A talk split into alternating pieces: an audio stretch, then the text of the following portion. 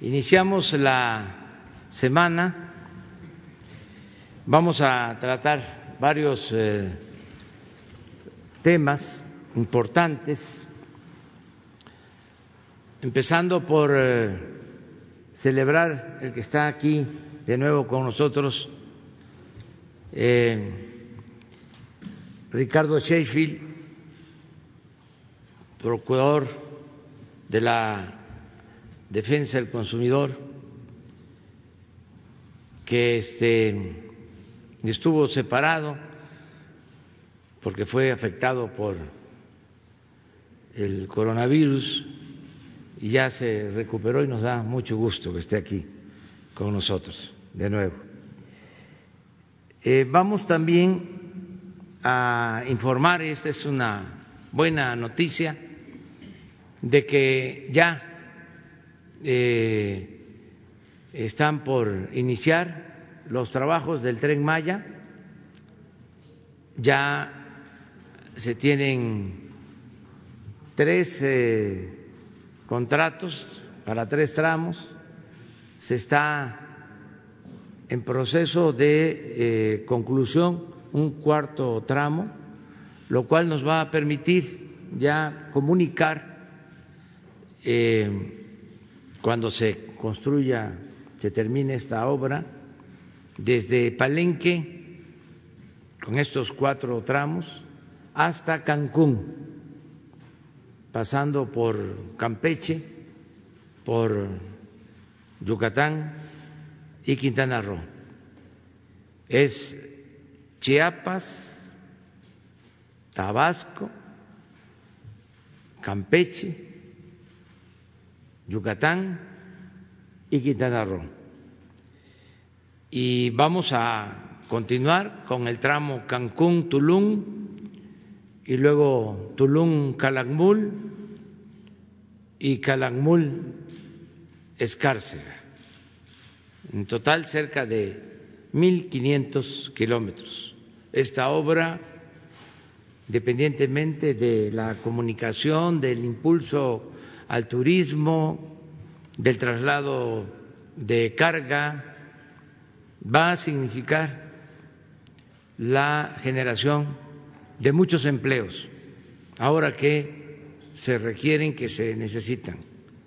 Calculamos de 80 a 100 mil nuevos empleos con esta obra en el sureste.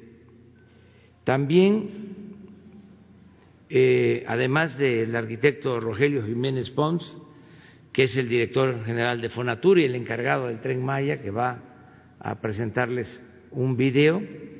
También eh, el general eh, Ricardo Vallejo Suárez, Gustavo Ricardo Vallejo Suárez, les va a presentar un informe detallado y al mismo tiempo breve sobre la construcción del aeropuerto de Santa Lucía para que todo el pueblo de México sepa cuánto se ha ejercido en esta obra, cómo vamos, cuál es el avance, cuánto se tiene contemplado invertir y también cuáles son los beneficios en particular cuántos empleos se están generando en esta obra.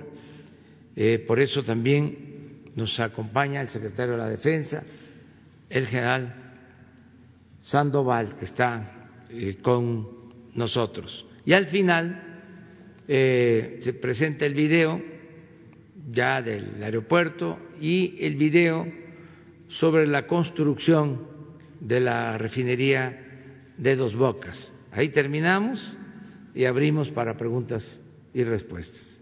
Entonces comenzamos con Ricardo Sheffield para ver quién es quién en los presos. Buenos días, señor presidente. Buenos días a todas, usted, todas y todos ustedes. Con mucho gusto tenemos la presentación con algunas novedades, ya que eh, esta presentación cumple ya el año y entonces hemos hecho algunos ajustes para que la información sea todavía más útil a todos los consumidores en nuestro país. Estamos ahora dividiendo eh, el país en ocho regiones de acuerdo a la logística, infraestructura y capacidad de almacenamiento. Son las regiones en las que Pemex divide el país y también sobre esas mismas regiones trabajan las franquicias eh, que importan de manera directa sus combustibles. Las regiones son ocho, eh, las ven rápidamente allí.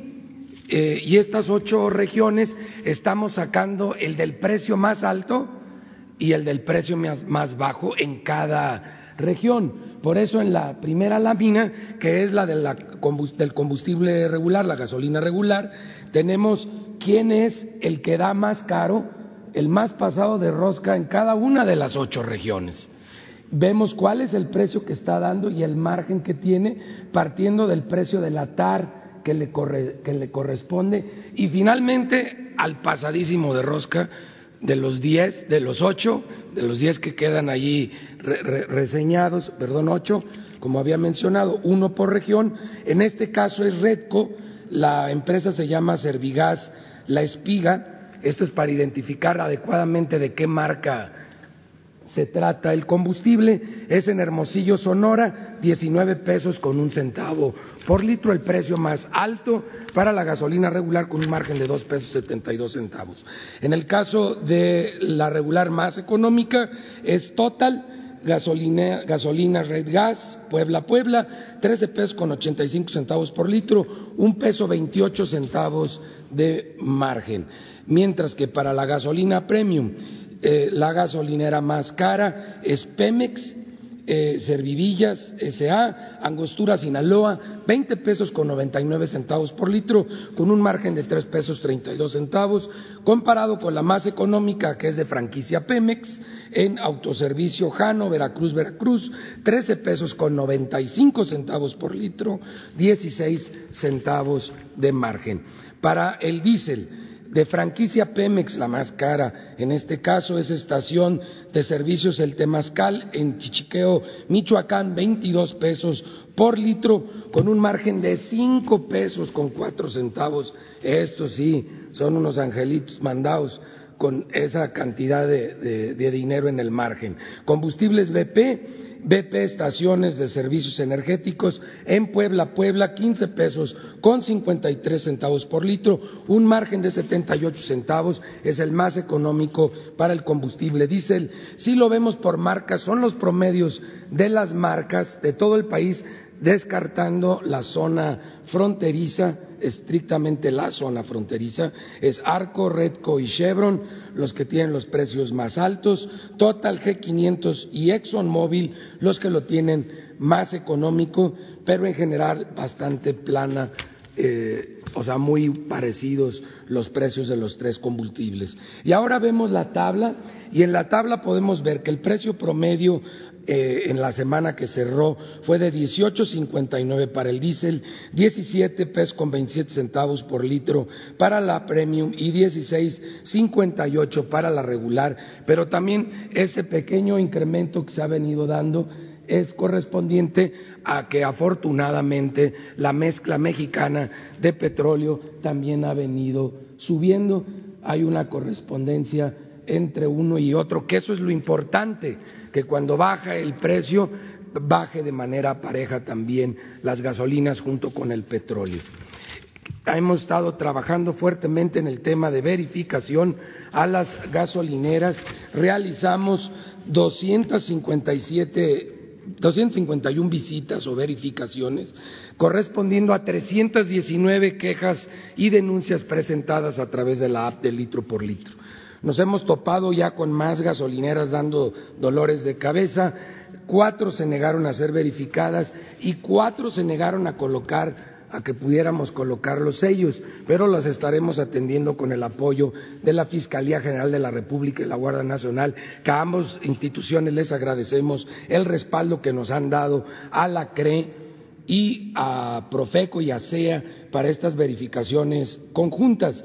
Las que no se dejaron eh, colocar los sellos para dar, no dar la apariencia de que están mal, pero lo pueden ver en la app de litro por litro, ahí aparecen las, las tachitas. Es Servicio Los Lagos en Jalostotitlán, Jalisco, Servicio Estrella del Sur en Villa de Álvarez, Colima, Mónica y Sergio Sanabria, Azochiapan, Morelos, y Gasolineras Faz de Occidente, Tlajomulco de Zúñiga, Jalisco y que se negaron a la verificación Marta Erika Chacón en Coatzacoalcos, Veracruz, Autoservicio Express de Combustibles en Acapetagua, Chiapas, Tecnoenergías de Combustibles en Tapachula, Chiapas y Gavino Rafael Vergara en Jantetelco, Morelos. Ellos ya aparecen con tachas con una crucecita en eh, la app de litro por litro para que eviten comprar en esos lugares porque de seguro no les van a dar litros completos.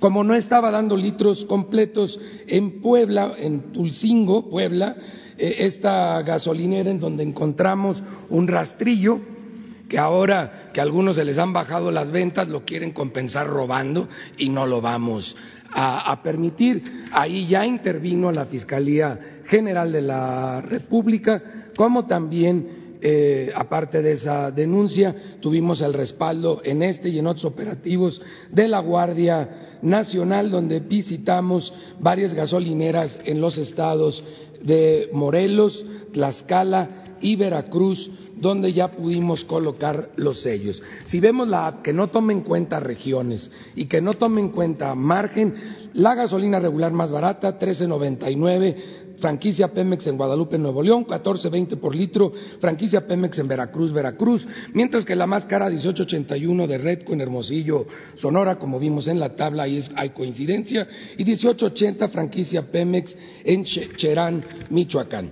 Para Premium, la más barata 13.59 en San Martín, Puebla, y 1460 franquicia Pemex en Veracruz, Veracruz. La primera era franquicia BP. Las más caras, móvil en Monclova, Coahuila, 2029 por litro y para la premium y la, también móvil en Monclova, Coahuila, 20 pesos con 15 centavos. Mientras que para el diésel la más barata, 14, 15.49, franquicia Pemex, Medellín de Bravo, Veracruz, 15.50, franquicia Pemex, Veracruz, Veracruz, y el diésel el más caro, 21.90, franquicia Pemex, en Tichiqueo de Nicolás, Michoacán, y móvil 20.89 en Chautla, Puebla. Seguimos revisando también los sanitarios como un servicio que es importante y que deben de estar muy limpios ahora con la contingencia. Y vamos al quiénes quieren las remesas, que se los debíamos de la semana pasada y el señor presidente hizo el compromiso de que ahora lo presentásemos.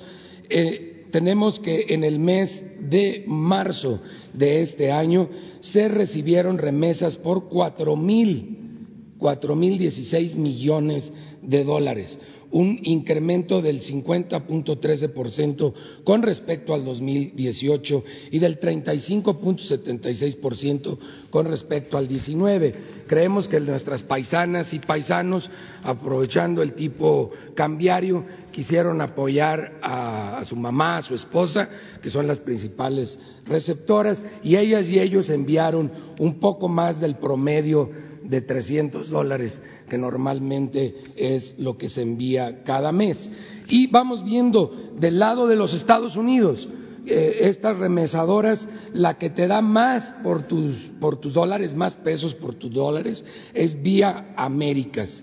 Vía América está cobrando una comisión en promedio de dos pesos noventa y nueve centavos por esos 300 eh, dólares el tipo cambiario, que es otro factor muy importante, 23 pesos con 72 centavos. Finalmente, Vía Américas le hace llegar por 300 dólares 7.045 pesos con 8 centavos a tu familia aquí en México.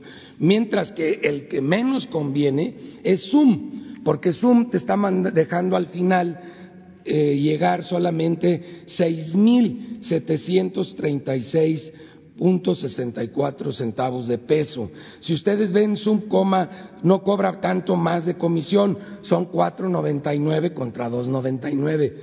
Lo que sí es que se pasan de rosca en el tipo de cambio.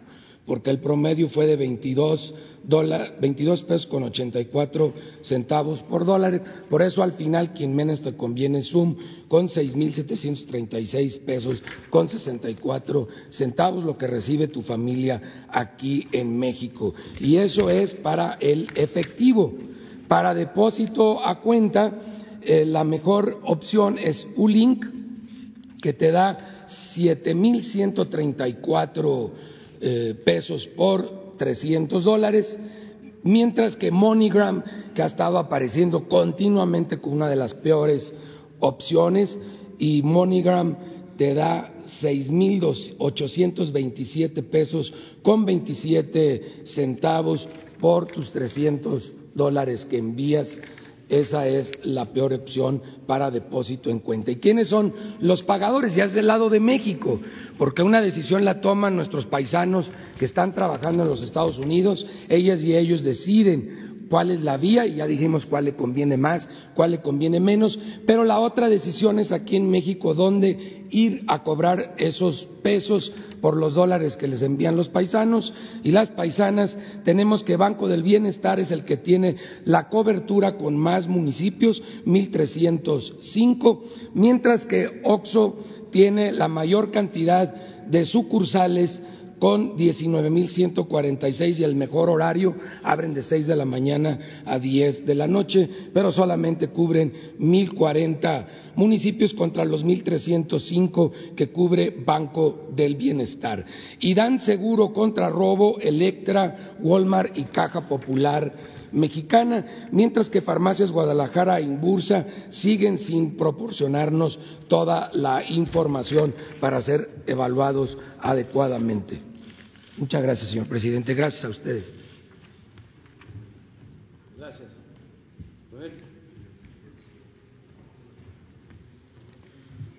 Gracias, señor presidente.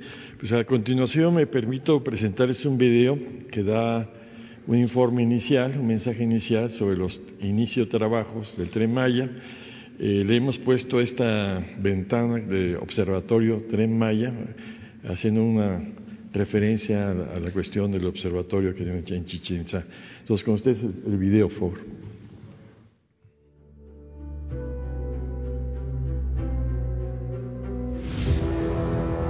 El gobierno de México avanza para reactivar la economía.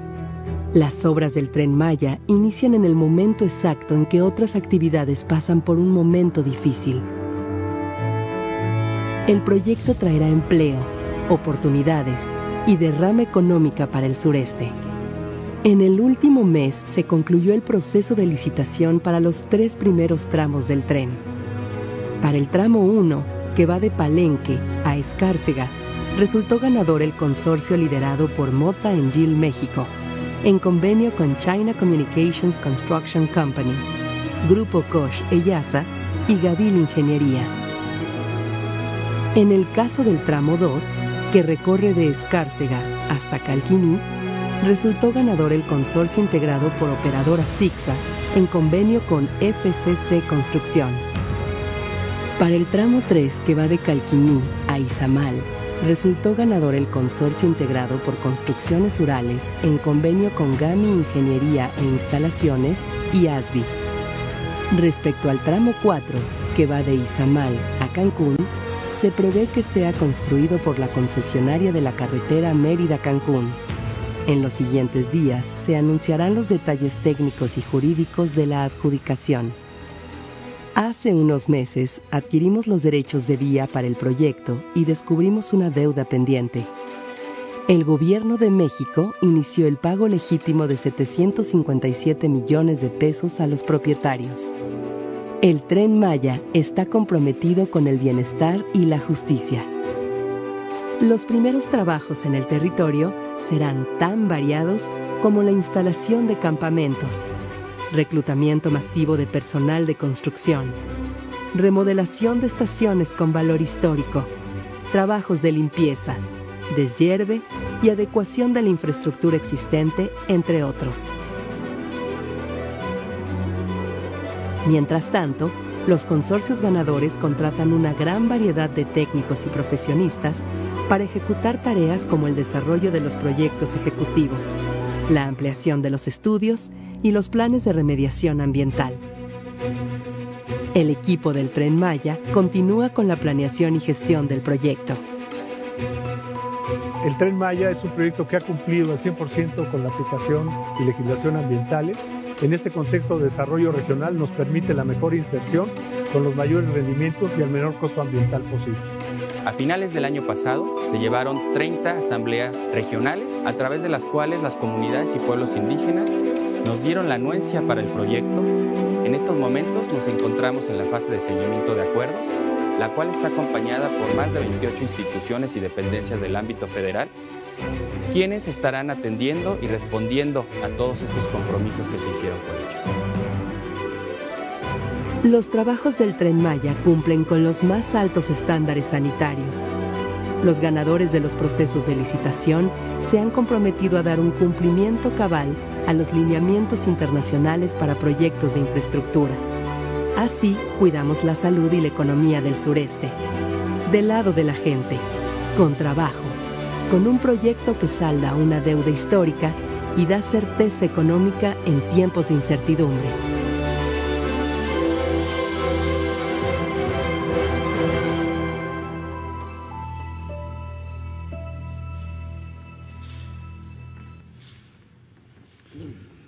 Pues estaremos atentos a sus, preguntas. Muy amables. Gracias.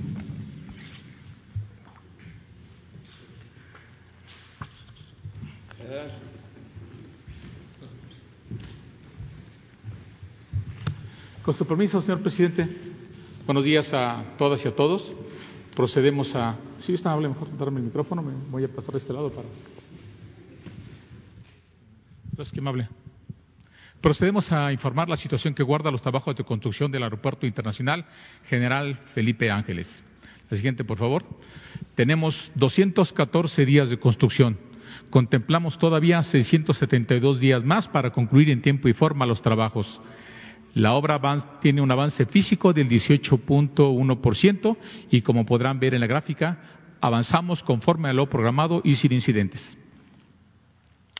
En cuanto a recursos de la obra, la obra tiene, a pesar de que el techo financiero es de 79 mil millones, para construir edificaciones, incluida la reubicación de las instalaciones militares, 70 mil millones de pesos distribuidos en este calendario financiero a tres años.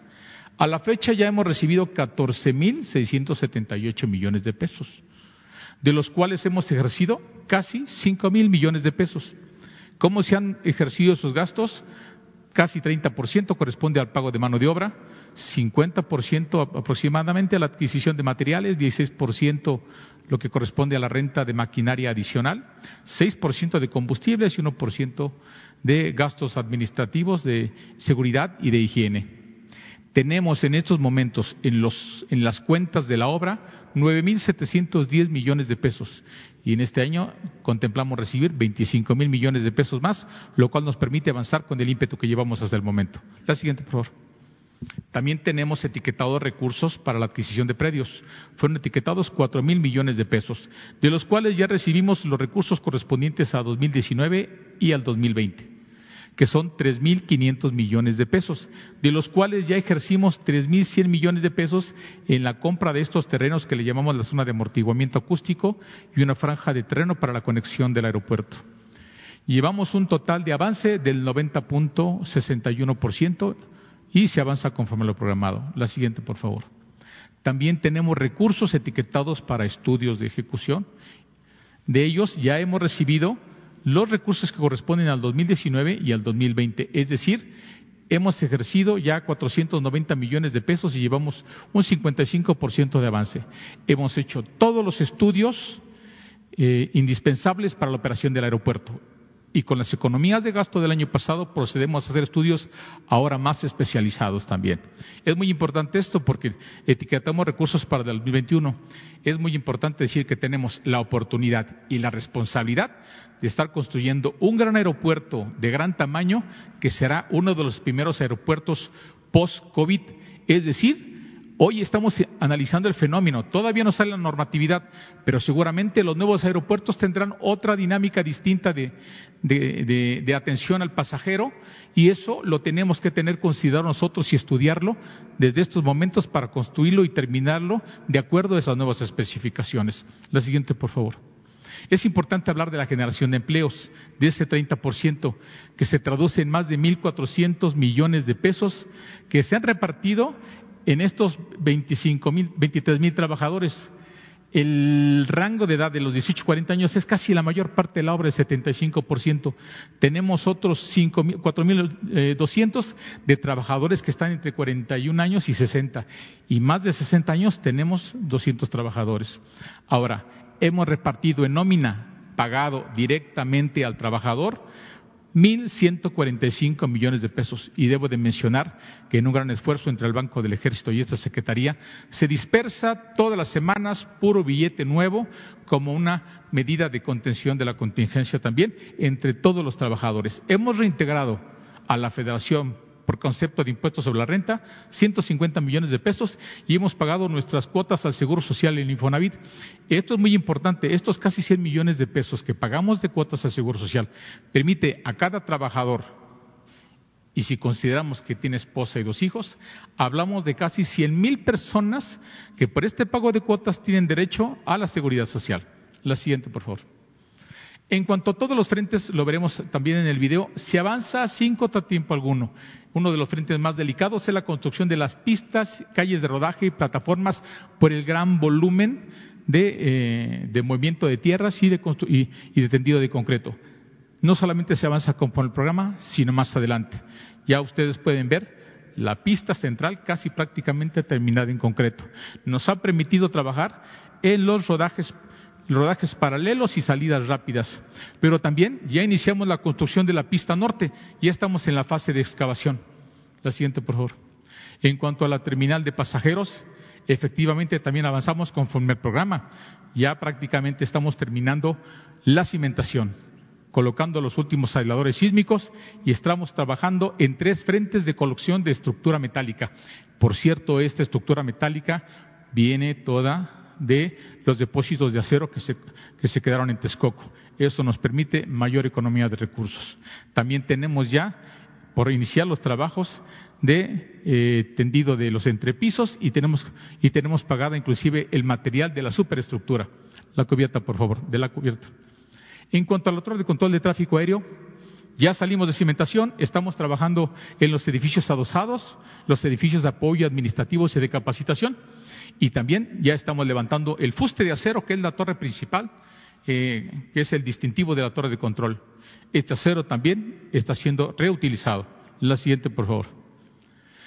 La estación de, el estacionamiento, la estación intermodal de transporte terrestre, se trabaja en la cimentación y en los muros de contención y de manera paralela se está trabajando también en la prefabricación de los elementos estructurales de columnas, traves y losas para que sea un armado in situ y rápido la siguiente. La terminal de combustibles, igualmente.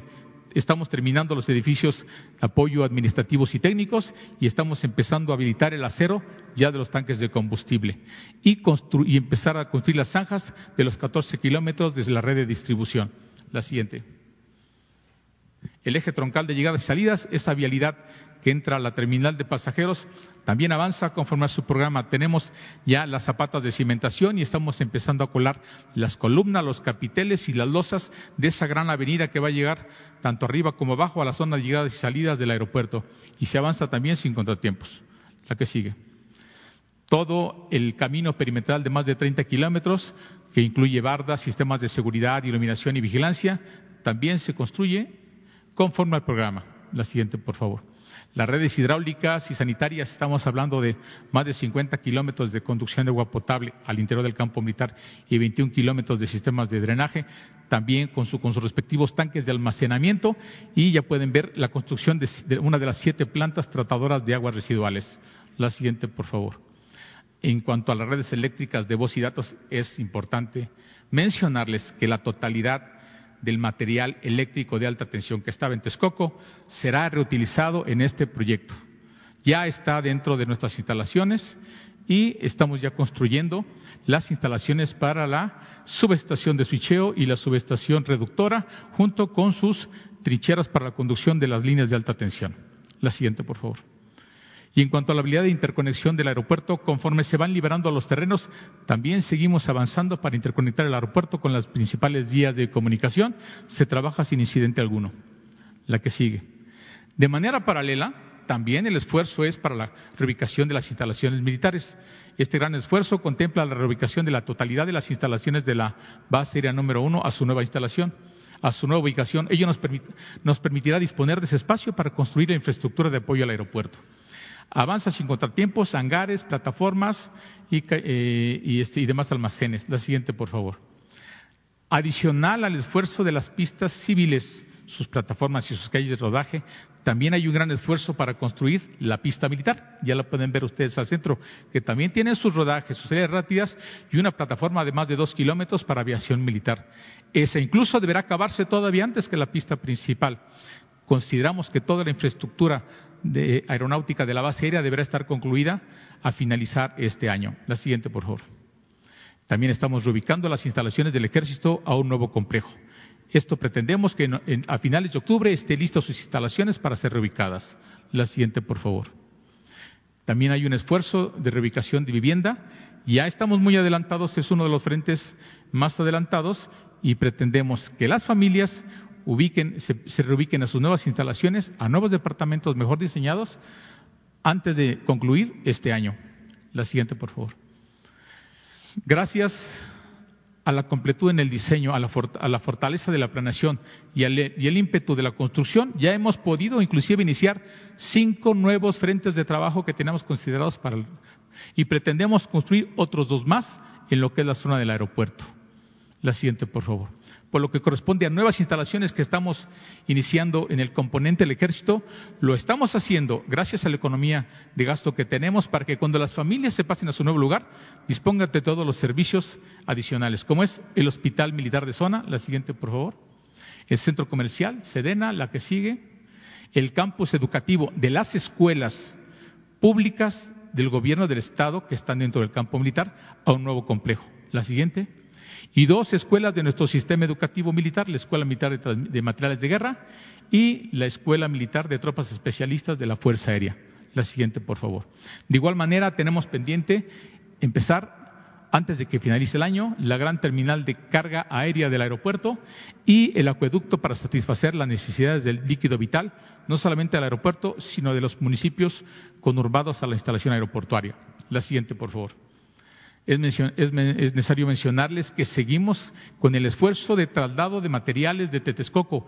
Seguimos eh, moviendo material petrio, material eléctrico, tuberías, campamentos, acero estructural y varilla en estas cantidades. La siguiente, por favor.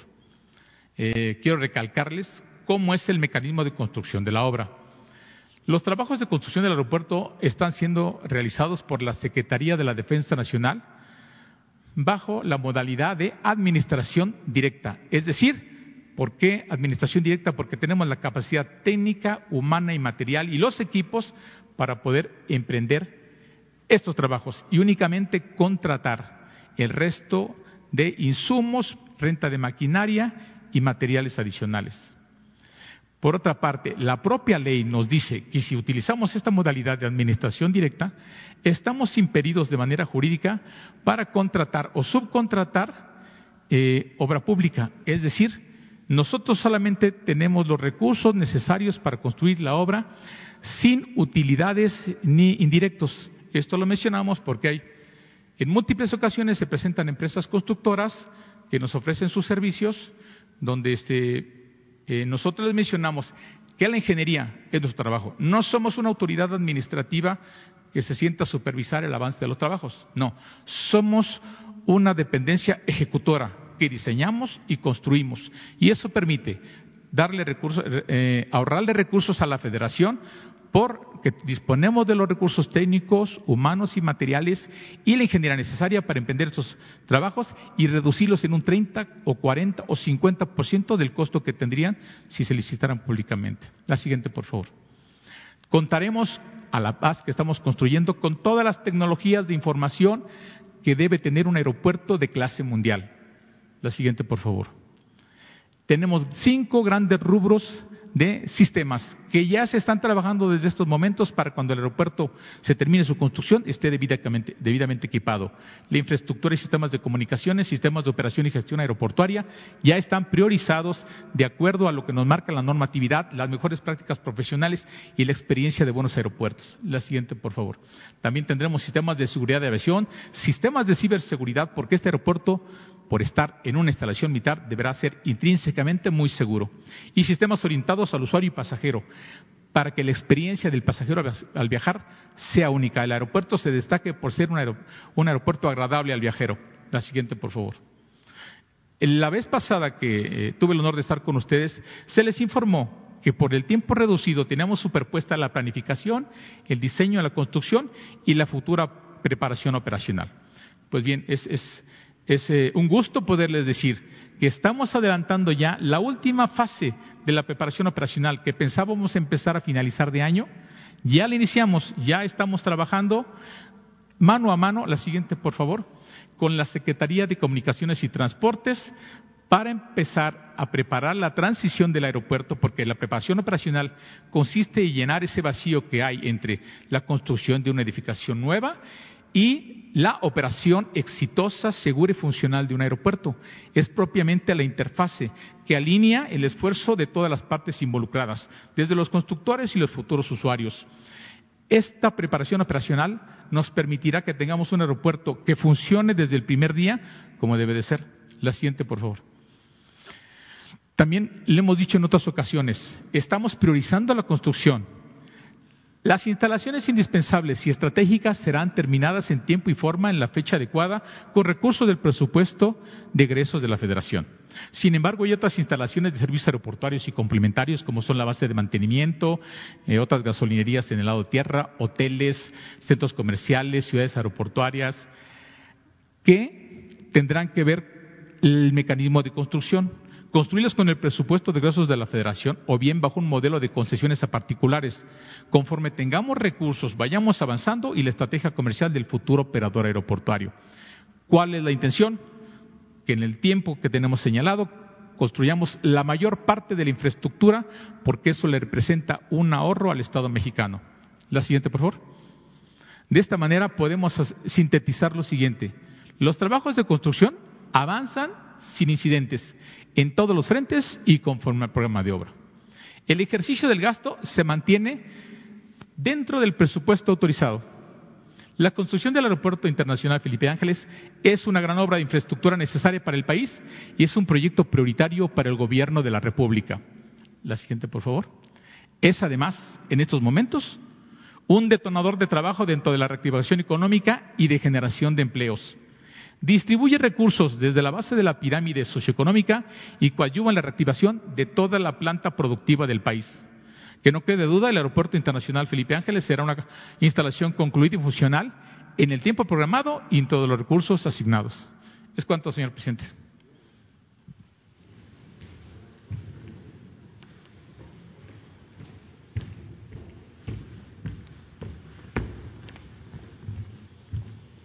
Bueno, pues eh, vamos ahora eh, a pasar los videos de todos los lunes, aunque ya se habló ampliamente del avance en el aeropuerto Felipe Ángeles.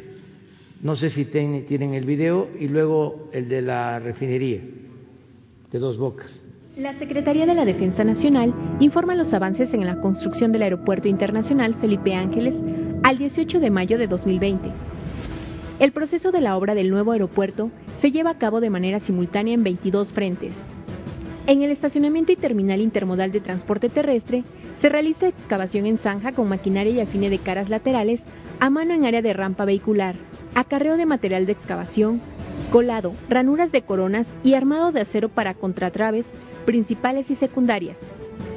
En la terminal de pasajeros se continúa el montaje de la estructura de acero en procesador central y salas de última espera de manera continua en cuatro frentes de trabajo. Se inició la colocación de la quinta grúa torre para incrementar la velocidad del montaje. En la vialidad y barda perimetral se trabaja el relleno con material de banco de préstamo para la conformación de subyacente, acarreo y compactación en vialidades. En barda perimetral se realiza la excavación, habilitado y colocación de acero de refuerzo para dados, columnas y dovelas. En la torre de control y servicios, extinción de incendios y edificios administrativos, continúa el montaje de la estructura metálica del fuste de la torre de control, así como los trabajos de ramaleo del sistema de iluminación y de traslado de acero del predio Texcoco. En sus vialidades se continúa la conformación de terraplenes y la colocación de base hidráulica. En la terminal de combustible y red de distribución, en edificaciones se lleva a cabo colado de concreto en escalones de acceso, colocación de persianas, cancelería, construcción de muros de bloc, aplanado y habilitado de rejillas en trincheras. A la fecha, se han generado 23.425 empleos civiles. Faltan 672 días de construcción. Gobierno de México.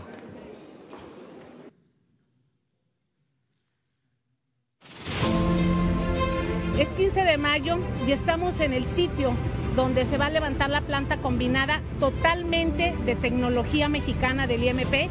Aquí es donde se va a recibir el petróleo crudo para procesar en toda la refinería. Ve el reporte.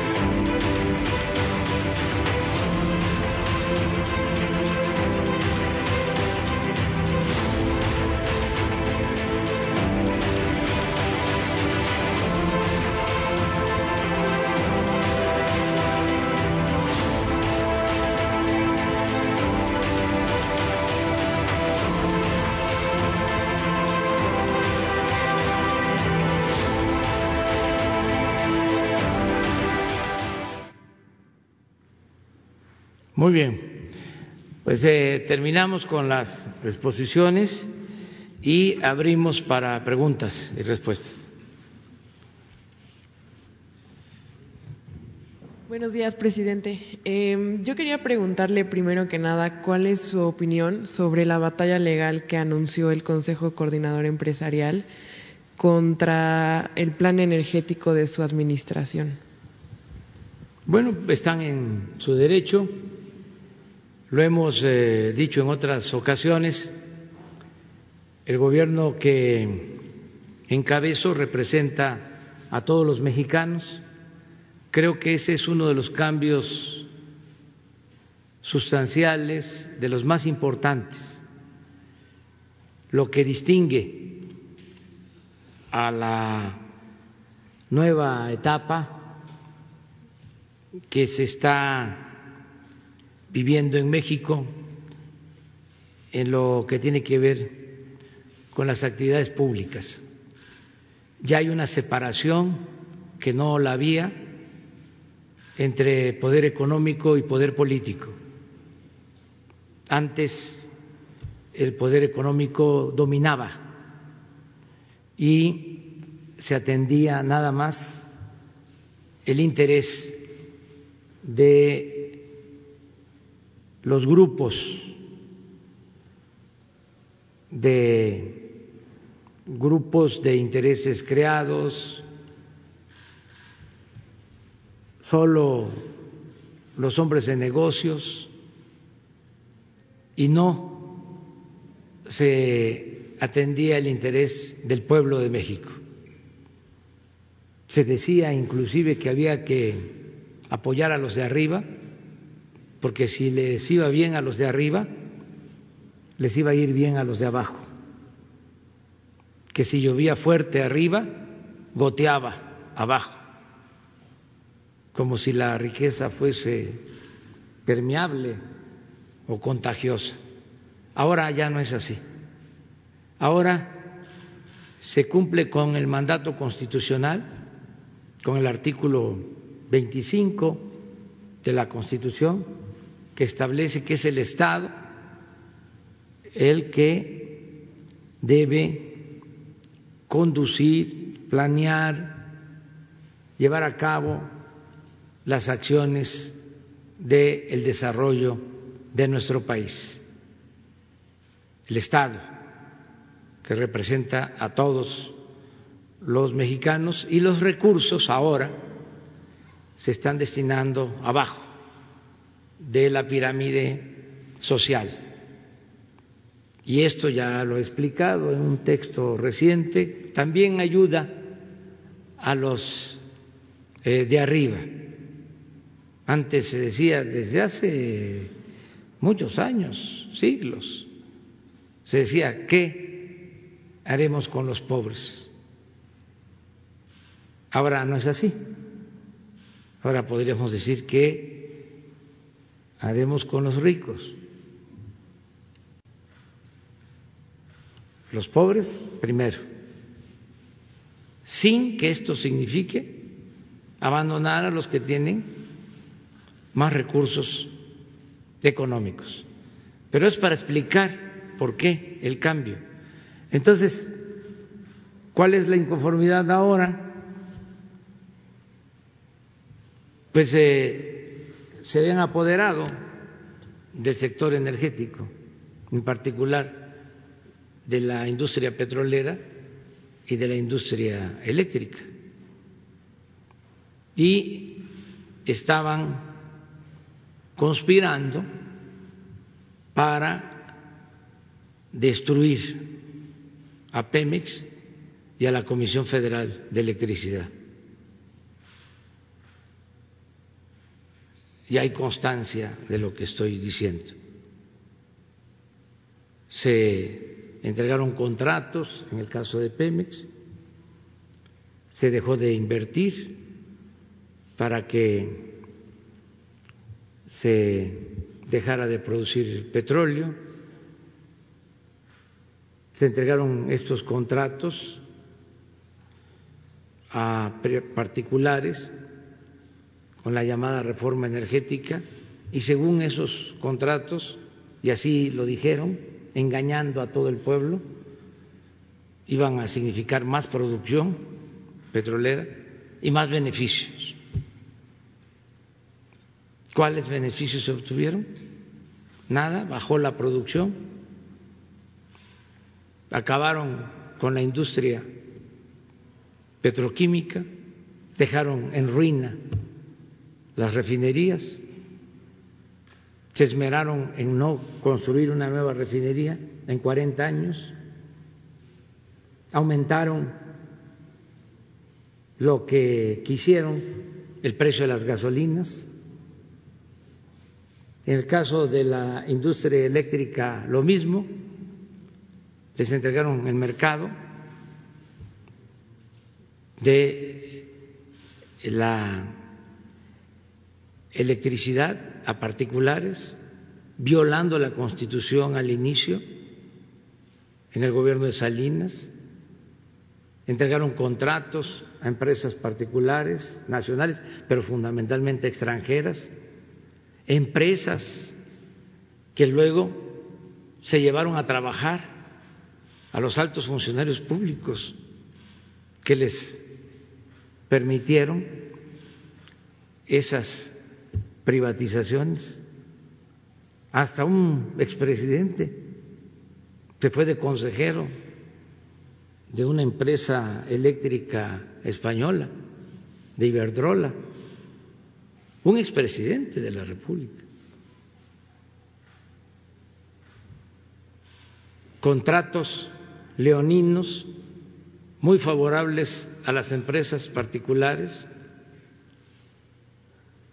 tanto en la adquisición de gas como en la compra de la energía eléctrica, dejando de lado a la Comisión Federal de Electricidad con un plan de cerrar las plantas de la Comisión Federal de Electricidad para dejarles todo el mercado a las particulares, al grado de que llegaron a venderle a la Comisión Federal de Electricidad el 50% de toda la energía eléctrica que consumimos en el país. Y también, ¿en qué se beneficiaron los consumidores? Sí, subía y subía el precio de la luz, ¿por qué entonces no protestaban los que ahora se inconforman? ¿Cómo va a salir adelante el país? ¿Cómo va a desarrollarse México? ¿Cómo se va a impulsar su industria, sus actividades productivas, si el precio de la luz es más caro que en otras partes del mundo?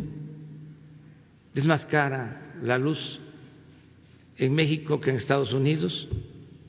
Llegamos, estamos poniendo orden, no ha aumentado el precio de la luz como ellos lo hicieron, pero necesitamos también poner orden y que ya no se siga consumando el saqueo del periodo neoliberal. Entonces, están en todos sus derechos de acudir a los tribunales, como también nosotros tenemos el derecho de hacerlo en el marco de la legalidad vigente y en defensa de los intereses de los mexicanos. Si no ponemos orden, pues va a seguir lo mismo, la corrupción, van a seguir viendo a México como tierra de conquista, como lo hacían, venían las empresas extranjeras a saquear, saquearon más en este periodo neoliberal que lo que saquearon durante los tres siglos de dominación colonial. hicieron lo que quisieron.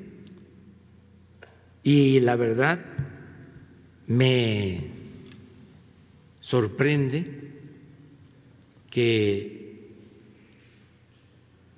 algunos, no todos desde luego, empresarios mexicanos defiendan este sistema, este régimen de corrupción. Si a todos nos conviene que haya honestidad, están en una campaña estos privilegiados de desprestigio a nuestro gobierno, ya como no les da el desinformar en la prensa de México, habrán acudido a los periódicos de otras partes del mundo, periódicos famosos, el Wall Street Journal, el New York Times, el Washington Post, el Financial Times, el País. Pues, ¿cuál es la característica de estos periódicos? Hablando con franqueza, pues que están también tomados por las grandes corporaciones internacionales, económicas y financieras. Es una decadencia también expresada en los medios de comunicación del mundo, así como necesitamos revisar la política económica que se ha aplicado, el fracaso del modelo neoliberal y optar por algo del todo nuevo, ya no seguir con el mismo camino trillado de siempre. Así también hay que hacer una revisión profunda sobre el papel de los medios de información, sobre todo imprimirles, ese es mi punto de vista muy respetuoso, ética. Hace falta imperativo ético en el ejercicio del periodismo. Es muy lamentable que en Estados Unidos, que tenían históricamente desde la fundación de esa gran nación, con principios democráticos como los eh, describe Tocqueville, habían dos cimientos importantísimos. Uno era su poder judicial independiente. Lo siguen manteniendo. Incluso siguen hasta eligiendo a sus jueces. El pueblo elige a sus jueces. Y eh, apego a la legalidad. No es casual que todos los opositores mexicanos en la historia decidían irse a Estados Unidos. Hidalgo lo detienen en Coahuila y lo llevan preso y lo asesinan, lo fusilan en Chihuahua, porque iba al norte. Juárez estuvo allá, en Chihuahua, en Paso del Norte lo que es ahora Ciudad Juárez, como dos años en el norte. Eh, los Flores Magón, cuando la revolución, allá hacían el periodismo. Madero lanza el plan de San Luis para derrocar a Porfirio Díaz en Estados Unidos en San Antonio, Texas.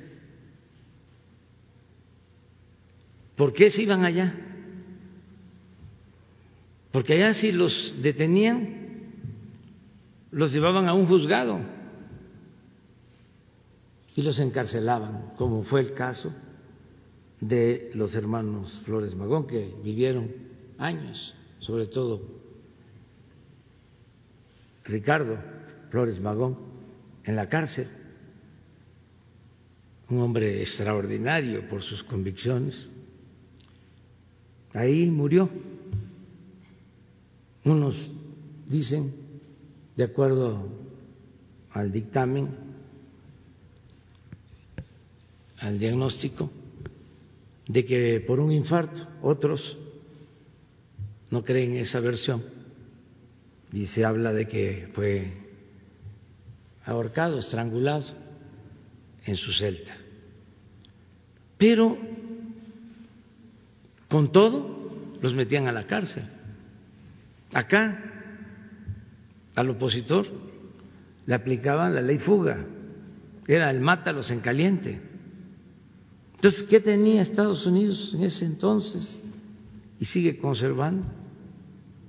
Pues sus instituciones judiciales, independientes.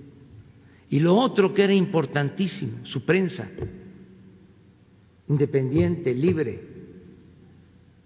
Y eso se ha ido perdiendo, porque se ha ido convirtiendo su prensa en defensora de intereses de grupos. Y la prensa en cualquier parte del mundo debe ser independiente, alejada del poder económico, del poder político y cercana siempre a los ciudadanos, al pueblo, a la verdad. En el caso del país, de España, pues era el periódico y sigue siendo que defendía a las empresas españolas que hacían negocios en México. Por eso, un día sí y el otro también nos cuestionan. Y todavía hay quienes piensan, no muchos y cada vez menos, que son objetivos profesionales, incluso de izquierda o progresistas. Nada de eso.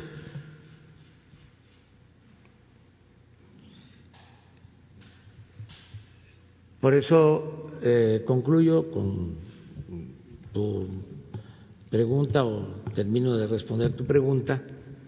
Eh, vamos nosotros a defender la industria eléctrica nacional, porque tengo el compromiso y lo voy a cumplir de que no va a aumentar el precio de la luz.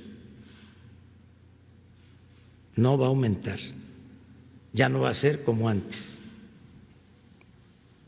Y en el caso de las gasolinas, lo mismo. Ahora está subiendo porque, como lo expresó Ricardo Sheffield, está aumentando el precio del petróleo crudo. Fíjense, eh, como tenemos que comprar la gasolina, si aumenta el precio del petróleo crudo, recibimos más por las exportaciones de petróleo, pero nos cuesta más la gasolina, tenemos que pagar más por la gasolina. Entonces, cuando se cae el precio del petróleo crudo, se cae el precio de la gasolina y decidimos mantener abajo el precio de las gasolinas. Ahora va subiendo el precio del petróleo crudo, va subiendo el costo de las gasolinas, vamos a que vaya subiendo, pero va a llegar a un límite, no puede aumentar más de lo que valía eh, antes, es decir, antes de eh, la crisis de eh, la caída en los precios del petróleo y de la pandemia. No va a subir más porque es nuestro compromiso. Y estamos ya por esta situación especial que enfrentamos, estamos reafirmando nuestra convicción de que todo el petróleo crudo lo vamos a procesar en el país. Para no vender petróleo crudo,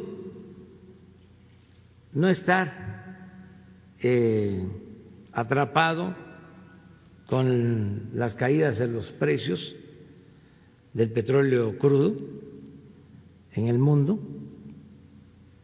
y al mismo tiempo procesando toda nuestra materia prima en México, vamos a dejar de comprar las gasolinas en el extranjero. Vamos a refinar todo el petróleo crudo en México. Eso lo vamos a lograr en el 2023, porque vamos a aumentar la capacidad de las actuales refinerías Estamos invirtiendo en eso. En estos dos años, más de 20 mil millones de pesos en la rehabilitación de las seis refinerías. Y vamos a terminar la refinería de dos bocas y ya vamos a tener capacidad con un tren adicional de refinación que vamos a construir o a terminar de construir porque quedó abandonado en Cangrejera, vamos a tener ya capacidad para producir todas nuestras gasolinas. Y entonces sí, que es mi compromiso, vamos a bajar el precio. Lo explico. Mientras no procesemos todo nuestro petróleo crudo, mientras no se refine en México todo el petróleo crudo para dejar de comprar las gasolinas, el precio no va a aumentar en términos reales. No va a haber gasolinazos, como no ha habido. Y una vez que estemos procesando toda nuestra materia prima y no compremos gasolinas en el extranjero, vamos a bajar el precio de las gasolinas. Así de claro. Y sobre eso estamos trabajando. Presidente, ¿qué va a pasar con la generación de energías renovables mientras esté este acuerdo de la Secretaría de Energía en funcionamiento? Se va a continuar. Es que eh, se va a dar más información poco a poco sobre este tema. ¿Qué fue lo que hicieron? Dijeron, a ver, Vamos a dar facilidades a quienes produzcan energía eh, renovables, energías limpias, pero en algunos casos negocios sucios. Bueno, y se dejó de lado a la Comisión Federal de Electricidad como si la Comisión Federal de Electricidad no produjera energías limpias. No se consideró que lo que se produce de energía en las hidroeléctricas de la Comisión Federal de Electricidad y en otros eh, eh, procesos, en otras plantas, eran energías limpias. Y entonces el trato preferencial se le dio solo a los particulares. Entonces, en el Sistema Nacional de Energía se tenía que subir primero, comprar primero la energía a los particulares y parar las plantas de generación de la Comisión Federal de Electricidad. Y si nosotros estamos garantizando que no aumente el precio de la energía eléctrica, no puede ser que nosotros estemos haciendo un esfuerzo de reducción de costos y los particulares no aporten nada, que continúen con los mismos contratos leoninos. Además, eh, quedando claro de que el Estado es el rector de las actividades del desarrollo nacional. Entonces, eso es lo que se está haciendo, poniendo orden, y lo vamos a seguir haciendo. Y es lo mismo eh, para los que no pagaban impuestos. La verdad es para que estuvieran ofreciendo disculpa, no para que estuvieran, estuviesen demandando, es para que estuviesen aceptando de que se excedieron y que ya no se puede seguir con lo mismo. Están muy enojados porque no pagaban impuestos y se están presentando denuncias y se trata de grandes corporaciones nacionales, extranjeras, que tenían una gran influencia hasta en los partidos. Por eso eh, hay esta diferencia. Yo espero que ellos comprendan Pues que yo no soy gerente de una empresa, soy presidente de México y represento a todos los mexicanos. Presidente, una última pregunta. ¿Qué llamado le hace a los ciudadanos? Eh, porque parece que eh, hay una confusión eh, en cuanto al fin del confinamiento y pues muchos ciudadanos comienzan a relajar y a salir de sus casas. ¿Qué llamado les haría para que tengan muy claro que hoy solamente son los municipios de la esperanza? Y así, gracias. Bueno, que sigamos actuando con responsabilidad hasta el final, ya falta poco. Hoy ya empieza eh, a abrirse la actividad productiva, social, en algunos casos donde se acuerde pueden reiniciar las clases, Estamos hablando de alrededor de 300 municipios en donde no hay contagios, ni siquiera los vecinos tienen eh, casos de personas afectadas por el coronavirus, con cercos sanitarios, con buenos acuerdos entre autoridades locales, autoridades municipales, gobiernos de usos y costumbres, porque muchos de estos municipios están en Oaxaca, maestros, los médicos rurales, los que trabajan en las unidades médicas rurales del INS Bienestar, los que trabajan en los hospitales del INS Bienestar que están en comunidades rurales apartadas, médicos, enfermeras, con el concurso, la participación de todos, se puede ir ya abriendo. Hoy van a hablar de esto en la tarde eh, el doctor Hugo López Gatel y también hoy ya pueden empezarse a hacer los trámites para que empresas de la industria de la construcción, del transporte,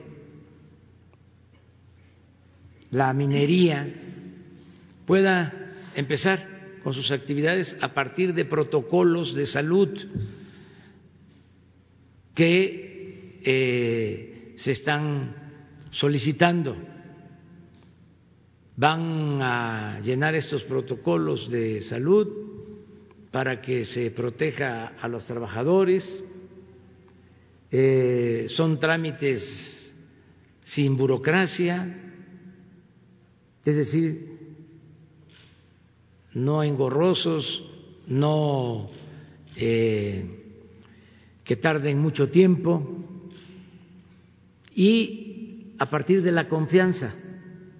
Si una empresa automotriz quiere abrir, va a llenar un cuestionario, va a contestar un cuestionario de alrededor de 70 preguntas y va a decir que va a cumplir.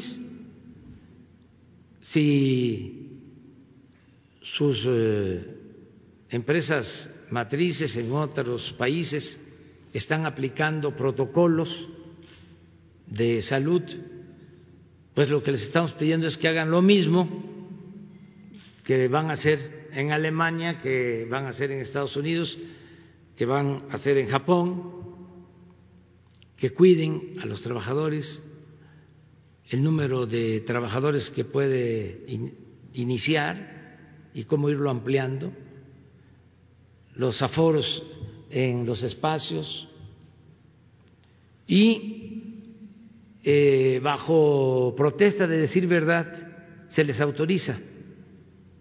No hace falta una inspección. Solo al paso del tiempo desde luego, si hay denuncias de los trabajadores, de los ciudadanos, pues ya se interviene. Y si no, va a haber una eh, insaculación, eh, por sorteo, para hacer inspecciones, pero yo estoy seguro que van a cumplir con todas las normas estas industrias que se abren ya para la actividad productiva. En la medida que tengan sus protocolos, ya se pueden ir abriendo a partir de hoy. Y les decía que también los municipios en donde no hay eh, contagio, ahí es eh, para todas las actividades, son municipios verdes que pueden ya actuar. Y así vamos a ir con otras industrias, con otras actividades, regresando a la nueva normalidad, que va a significar pues también sana distancia, eh, cuidado, pero para llegar a eso, a la nueva normalidad, necesitamos seguir manteniendo disciplina, no relajar la disciplina. Ya falta muy poco. Yo tengo mucha fe, tengo muchas esperanzas de que vamos a terminar de domar la pandemia. Ya estoy a punto de declarar, todavía, porque tengo que actuar de manera precavida, se trata de una epidemia grave, pero sí ya pronto vamos a poder decir que por el apoyo de todo el pueblo logramos todos los mexicanos, todos, todos, eh, que la pandemia no saturara nuestros hospitales, nuestra capacidad hospitalaria, que se logró la estrategia de eh, domar la pandemia, eh, alargarla, hacerla horizontal y que no nos rebasara. ¿Y esto cómo se logró? Pues con el cumplimiento de las recomendaciones, con la gente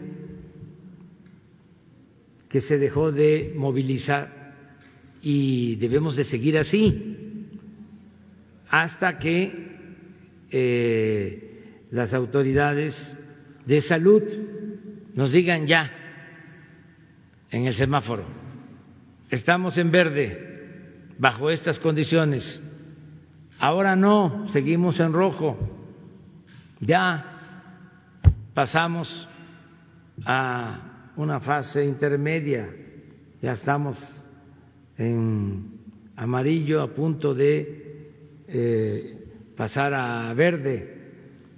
Todo esto diario, el doctor Hugo López Gatel, que además de ser un extraordinario profesional de la medicina, es muy buen expositor. Explica muy bien y esto es importante porque eh, si no tenemos comunicación directa con la gente, que es la que está llevando a cabo las recomendaciones, y se los mandamos a decir, imagínense cuántas distorsiones. Entonces yo creo que fue acertado el tener un vocero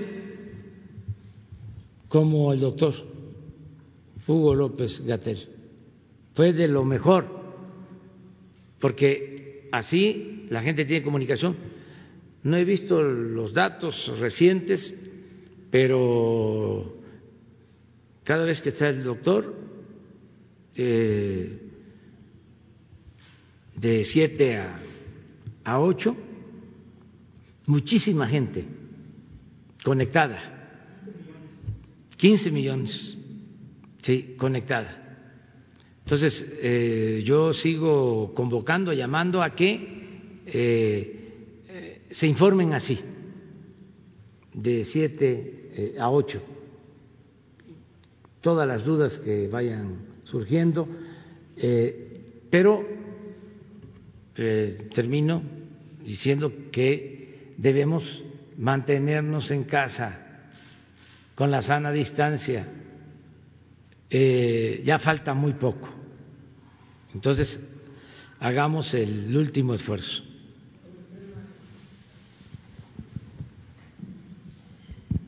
Gracias, presidente. Esteban Durán, Grupo, eh, grupo Empresarial, grupo, perdón, Grupo México Publica Diario y Jalisco Publica Diario. Presidente, eh, las empresas o los dueños de las empresas Mota en Gil y Mota en Gil México eh, ganaron contratos por más de 15 mil millones de pesos en el primer trayecto del, tren Maya. Eh, estos empresarios fueron favorecidos en la administración de Enrique Peña Nieto. ¿Qué opinión tiene al respecto? Sobre todo porque se menciona que incurrieron en influyentismo, eh, pues en tráfico de, influencias. Por otro lado, la semana pasada, el jueves, un nuevo grupo armado surgió en Michoacán el cártel Sicuirán Nueva Generación, quien se dice aliado del cártel Jalisco Nueva Generación. En esta presentación le saludan a usted, saludan al gobernador de Michoacán y al secretario Durazo. Igualmente hacen una advertencia a, las Fuerzas Armadas para decirles que se abstengan de entrar a la Huacana y de lo contrario pues serán retenidos y sus armas también se les quitarán. Ya comentó algo usted al respecto con el Gabinete de Seguridad. ¿Qué se va a hacer al respecto? ¿Se les va a, detener? ¿Va a haber este, pues, sanción contra estas eh, eh, organizaciones que están apareciendo? De la misma manera, presidente, ¿qué protocolos se, se, se tendrán que hacer para evitar que las Fuerzas Armadas, que los elementos del Ejército, de la Marina, pues sean agredidos como se ha estado viendo en diferentes este, redes sociales? ¿Hay algún protocolo para que estos no violenten los derechos humanos, pero al mismo tiempo ellos no sean violentados y no sean humillados como se ha visto en las redes sociales? Gracias. Sí. Eh, mire, cerca de los eh, contratos del tren Maya se cuidó de que las empresas no tuviesen eh, denuncias, juicios eh, por obras realizadas en el gobierno.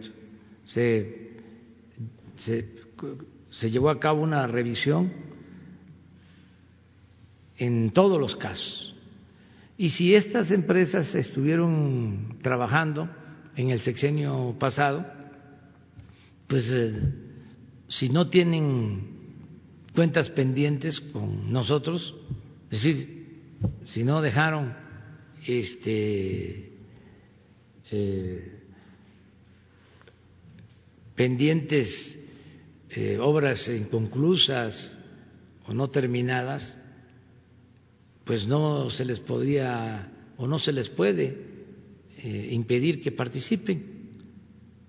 Nosotros lo que cuidamos fue el proceso de licitación y se les entregó porque fueron las mejores eh, propuestas.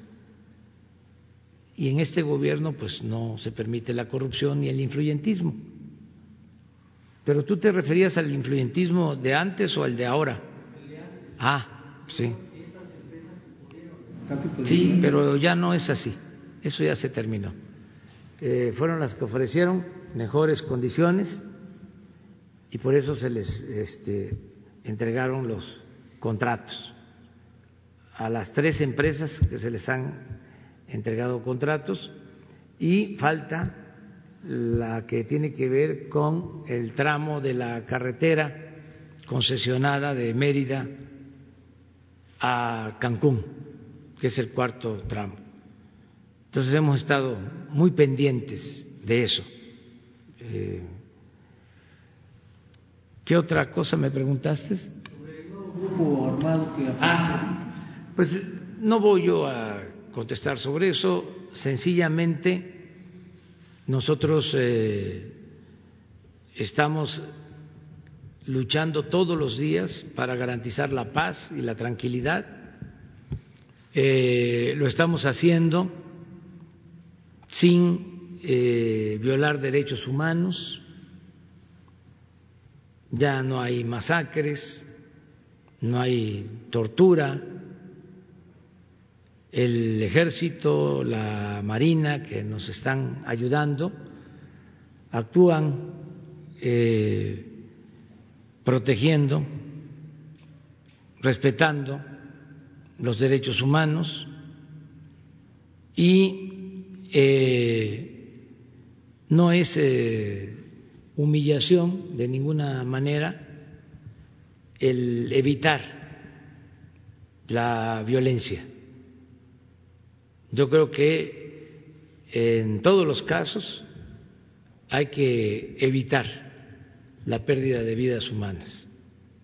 El caso más emblemático, lo que nos ha tocado enfrentar, fue el de la detención de un presunto delincuente en Sinaloa, Octavio Ovidio Guzmán,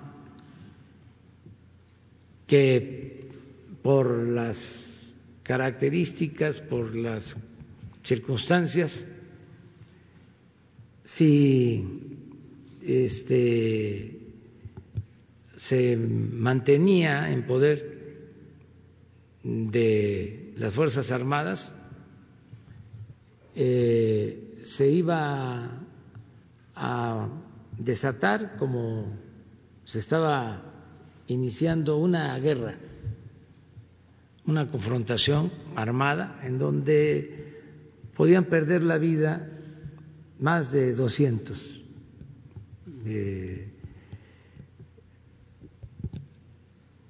seres humanos. Decidimos parar ese operativo.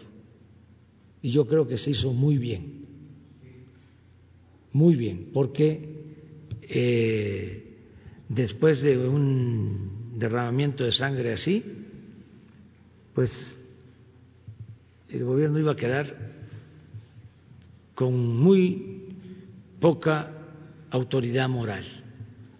Y lo más importante de todo es actuar con rectitud, eh, de buena fe, con autoridad moral, para poder tener autoridad política más cuando se está en un proceso de transformación. Porque lo que no podemos poner en riesgo es la transformación de México. Si no logramos en estos tiempos acabar con la corrupción, con el influyentismo, con los privilegios, con la discriminación. Si no se termina en este periodo con el predominio de unos cuantos a costa del sufrimiento de la gente, ya va a ser muy difícil de lograr. Entonces, tenemos que cuidar el proceso de transformación y no eh, caer en ninguna provocación de no eh, estar eh, tan atentos a lo que dicen nuestros críticos porque ellos actúan en función de otra lógica. Ellos están a favor de mantener el actual o lo que eh, significaba el régimen anterior. Ese, era ese es su propósito. Entonces, por eso tantos ataques como nunca y eh, tenerle mucha confianza al pueblo, mucha confianza al pueblo.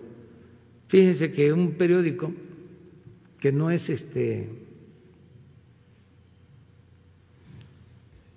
favorable a la transformación, que es al contrario, partidario del conservadurismo, hizo una encuesta por teléfono y eso a los que tienen teléfono, una muestra de 400 llamadas, porque se desató un debate cuando entró en vigor un transitorio de la Constitución para que las Fuerzas Armadas nos ayuden, como lo están haciendo, para garantizar la seguridad pública. Bueno, pues ese periódico tuvo que publicar, tuvo que decir que la mayoría de los mexicanos quiere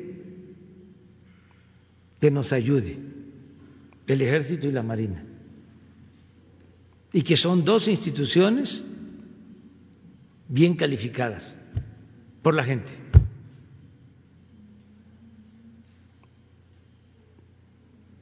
Y así en otras cosas.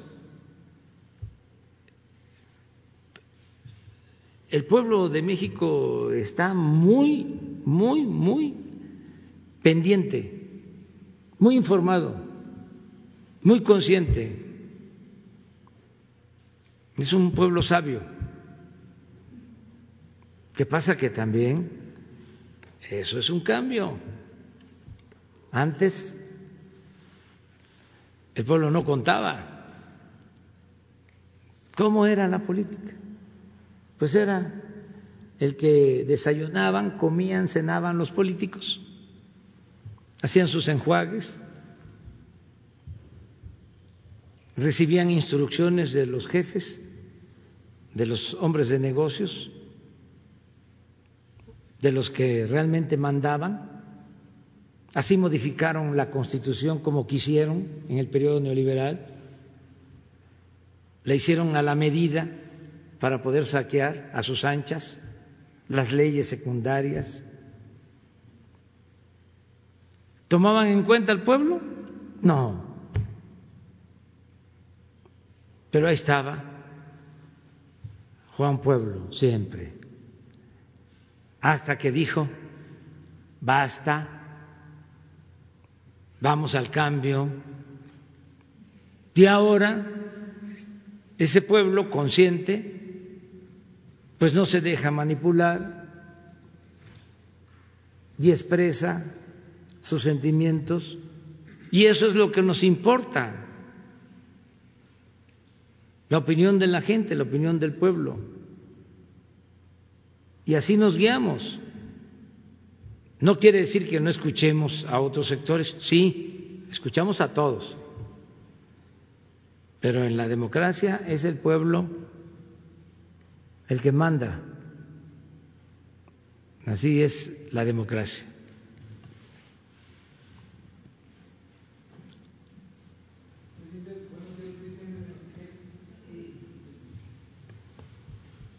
Ya, gracias. Eh, buenos días, presidente Luis Méndez de Notimex. Eh, a mí me gustaría que el, responsable del tren Maya, si nos pudiera explicar un poco sobre esta deuda histórica localizada, a qué se refiere, cuánto es lo que se pagó. Y segundo, presidente, sobre este mismo tema del tren Maya, usted habla sobre un cambio de paradigma y poner atención en el desarrollo de los pueblos del sur. Pero hay algunos eh, ejidatarios, personas de las comunidades que están preocupadas porque lleguen consorcios hoteleros a esta zona. Entonces, yo le quisiera preguntar, presidente, si usted o el equipo del Tren Maya está pensando un desarrollo hotelero mucho más comunitario o en especie de cooperativas como sucede en Cuetzalan, Puebla, en donde las mujeres son las que administran las cooperativas y desarrollan proyectos comunitarios hoteleros. Ese sería el primer momento. Si hay algo parecido a eso, presidente, respecto al tren Maya, por favor. A ver.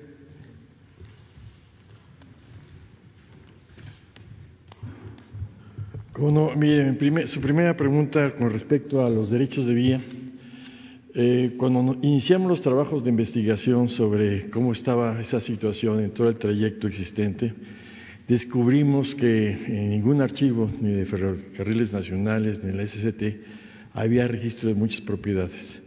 Era virtualmente inexistente, o sea, que se suponía que teníamos un derecho a vía, pero en los hechos no lo existía.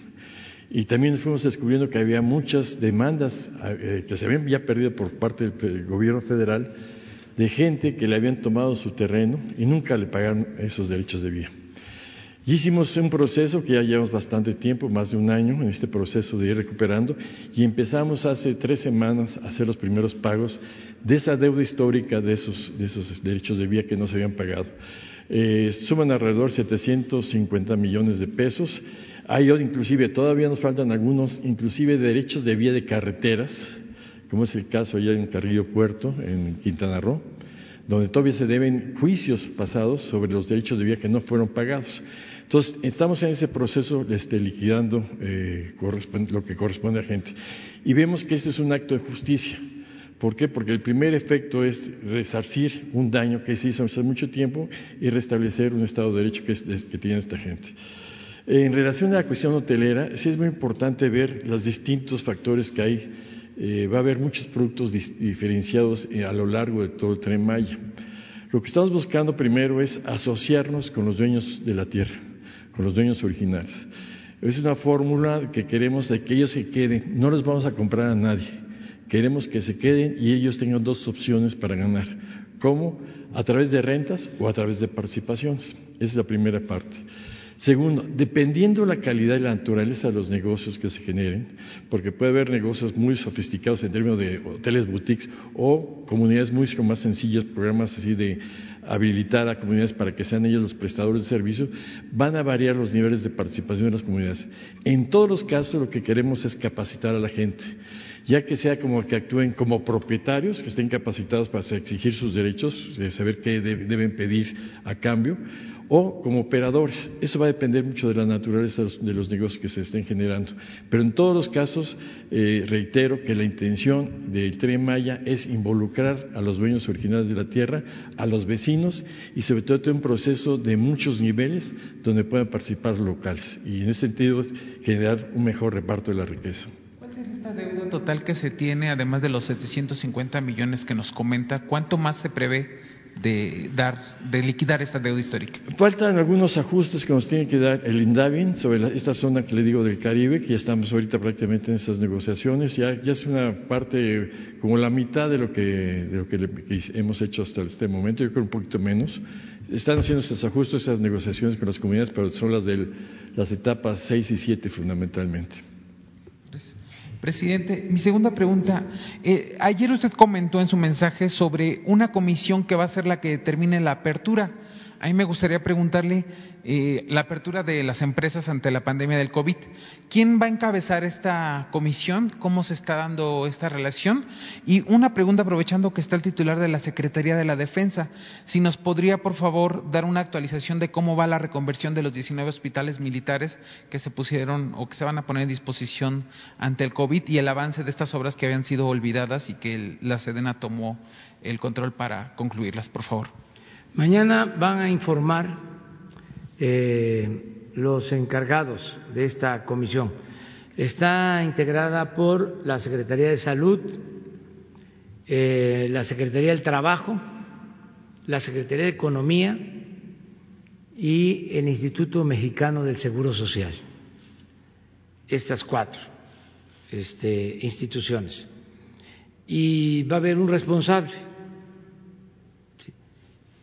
para que eh, no se tenga que ir a cuatro instancias, sino que haya una oficina en donde estén las cuatro secretarías y se resuelva rápido, pronto, para que no se dilaten los trámites. Mañana van a explicarlo.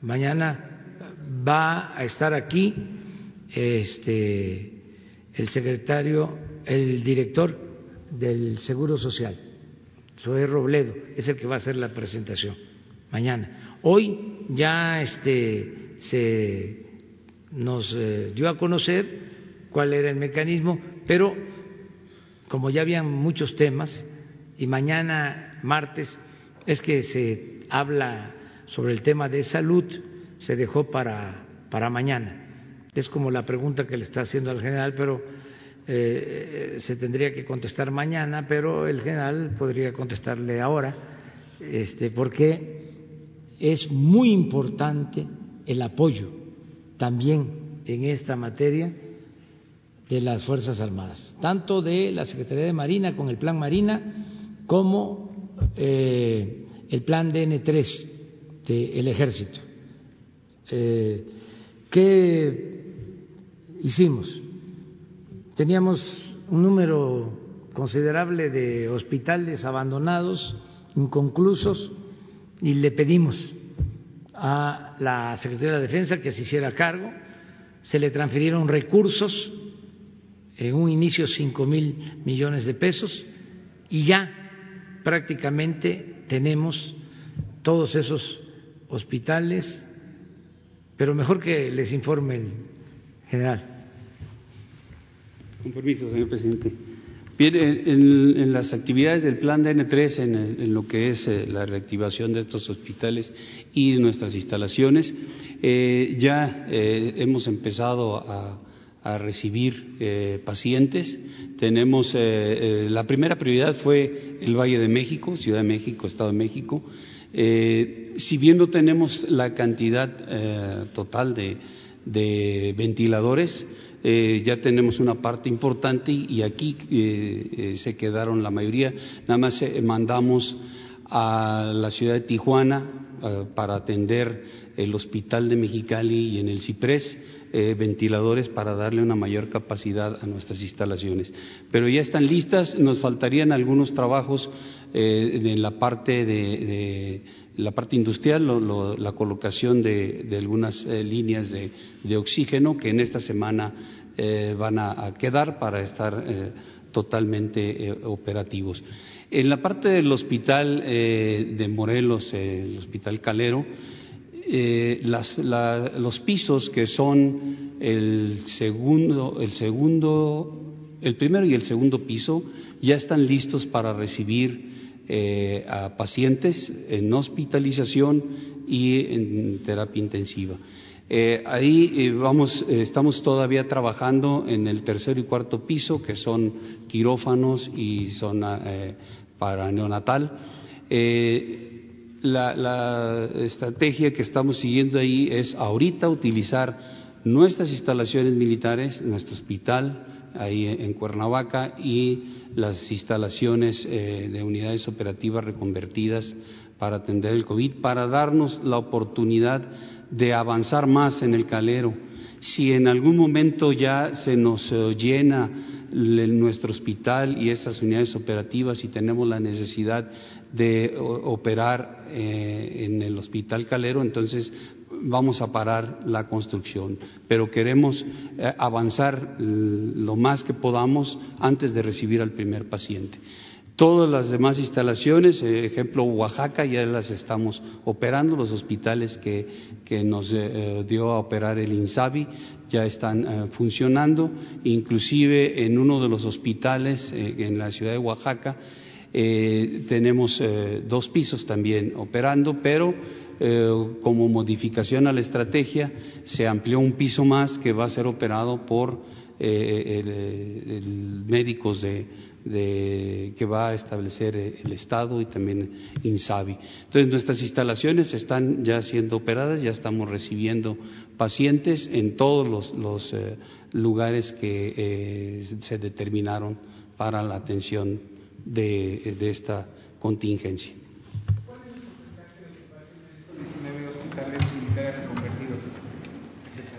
Tenemos aproximadamente, hemos recibido aproximadamente unos 300 eh, pacientes. También hemos tenido este, eh, gente que ya se ha recuperado, eh, ya van varias personas que se han retirado de los hospitales y también desafortunadamente algunas personas fallecidas. También tenemos también nuestro personal militar en iguales circunstancias, el personal militar retirado, de derechohabientes también en las mismas condiciones, recuperados hospitalizados en terapia intensiva y también fallecidos.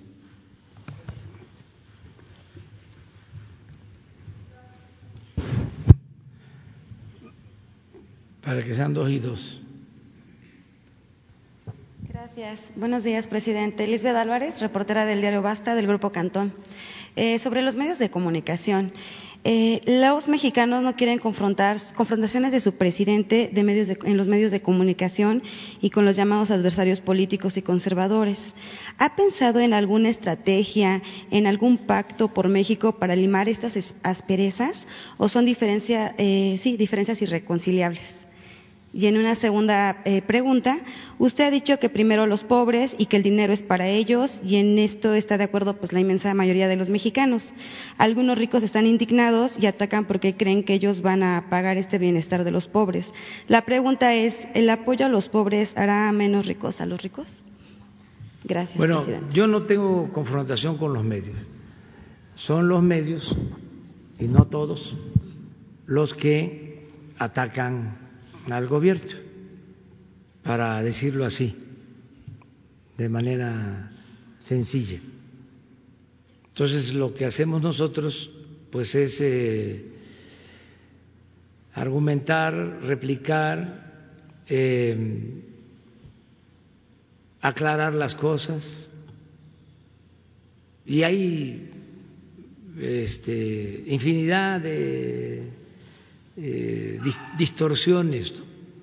Por ejemplo, ayer toda una plana del periódico Reforma de unos eh, investigadores del Sistema de, Nacional de Investigadores en el CONACIT.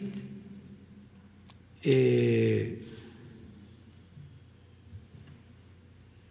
María Elena Álvarez Bulla y otras mujeres mm, muy solidarias, además de científicas, eh, con dimensión social, eh, decidieron a los investigadores eh, que habían mostrado su interés de ayudar, les mandaron una carta, un correo, diciéndoles que los que quisieran aportar este, lo hicieran, sus becas de un mes, dos meses, tres meses, voluntario, para una fundación de salud. Entonces, eh, esto motivó una gran protesta entre los eh, investigadores porque sintieron de que era injusto o que no era correcto, porque el gobierno tiene recursos y en efecto tenemos este, fondos. Pero sirvió eh, este asunto para que este, se le lanzaran ¿no? al, al gobierno. Una iniciativa, vamos a decir, de buena fe del el CONACIT o de servidores públicos del el CONACIT, involucrando al gobierno, todo. Entonces ya hablamos con la directora del CONACIT para pedirle que retirara pues esa convocatoria. Todo voluntario, todo por eh, la decisión consciente, nada este, que signifique forzar a que alguien tenga que aportar, no, no, no, no, para nada. Ahora sí que como diría la canción de Serrat, lo que se da no se quita, dirían esa canción que se llama Disculpe el Señor. Em,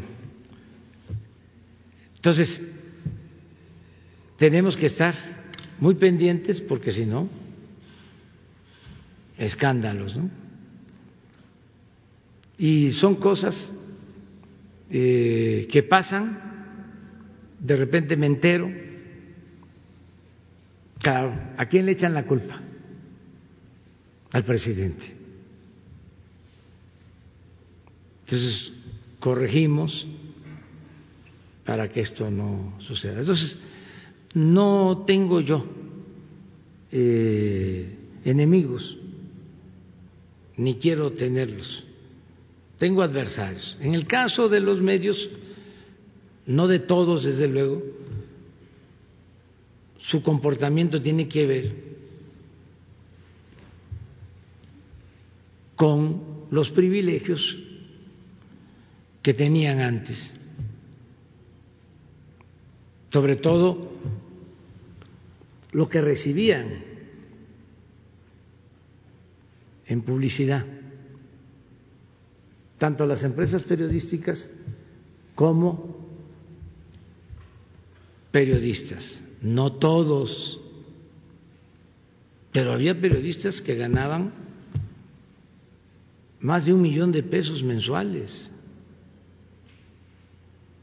Entonces, como eso ya no es posible, pues están enojados. Pero no hay que enojarse. Y sí hay que confrontar ideas.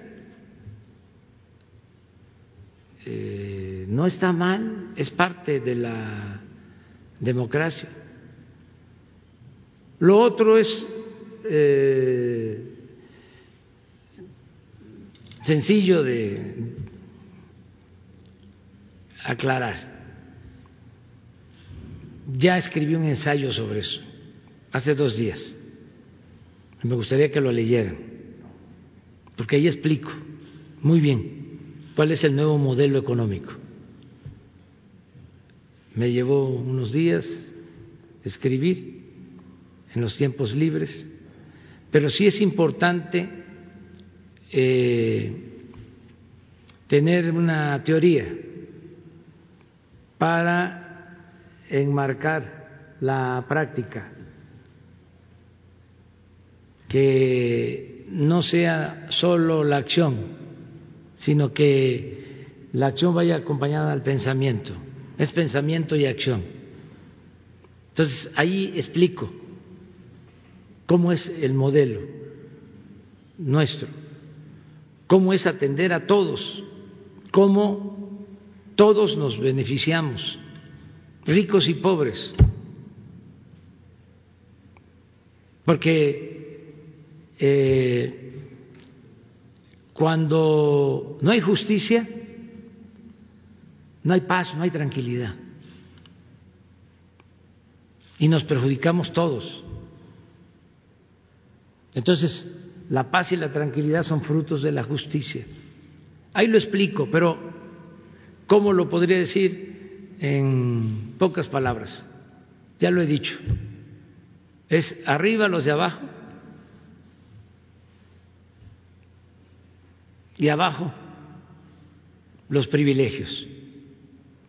No quiere decir abajo los ricos, abajo los privilegios. Porque el que tiene un patrimonio y lo consiguió con trabajo, con esfuerzo, de conformidad con la ley, merece respeto. No todo el que tiene es malvado. Nosotros estamos en contra de la riqueza mala vida, de los que se dedicaban a saquear con impunidad. En estos tiempos del neoliberalismo, cuando entregaron los bancos,